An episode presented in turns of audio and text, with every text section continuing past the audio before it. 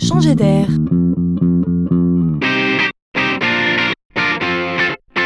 C'est la chronique de Laurent Collen.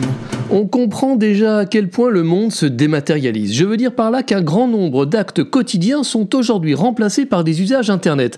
Je demande mon chemin, je veux connaître les horaires d'ouverture d'un magasin, j'interroge un service client, je cherche un mot dans le dictionnaire, j'invite des amis à mon anniversaire, j'envoie une carte postale, je commande un taxi, etc., etc.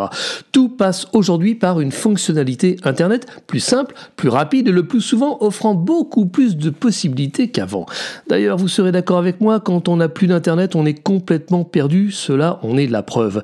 Mais le mouvement ne s'arrête pas là. On s'attaque désormais à la relation.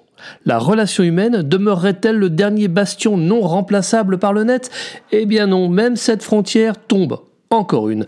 Internet aujourd'hui cherche à remplacer, à enrichir, à repenser ce qui fait la singularité du commerçant, à savoir l'échange avec ses clients. On trouve désormais sur les sites Internet des assistants virtuels. On les appelle aussi avatars. Ils sont là, sur votre écran. Ils ont une forme humaine, un homme ou une femme à mi-chemin entre un robot et un personnage de bande dessinée. Et ils vous parlent, ils vous aident, ils vous guident, ils répondent à vos questions. Attention, c'est nouveau, demain, le vendeur sera virtuel.